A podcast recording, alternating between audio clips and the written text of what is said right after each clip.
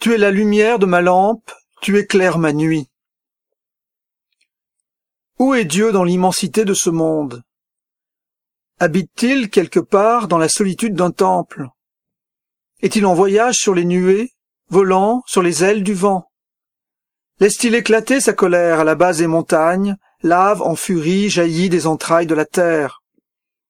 Est-ce lui qui déchaîne le tonnerre, la foudre, la grêle? L'angoisse de la mort oppresse le psalmiste.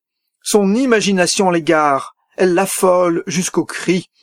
Mais il crie, et tout se dissipe.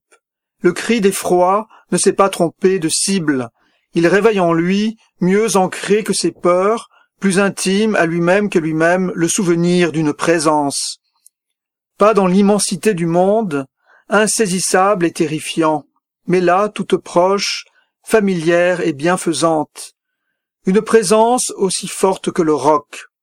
Elle est un bouclier, une arme de victoire, une présence aussi douce que la lumière d'une lampe la nuit, une présence plus fidèle en lui que ce qui doute, défaille, s'effraie.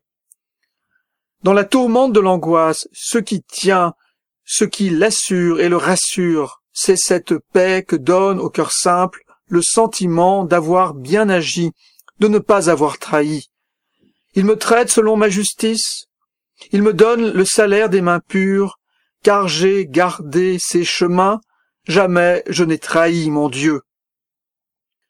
Jésus, tu es notre justice, la lumière de nos pas, notre chemin vers Dieu.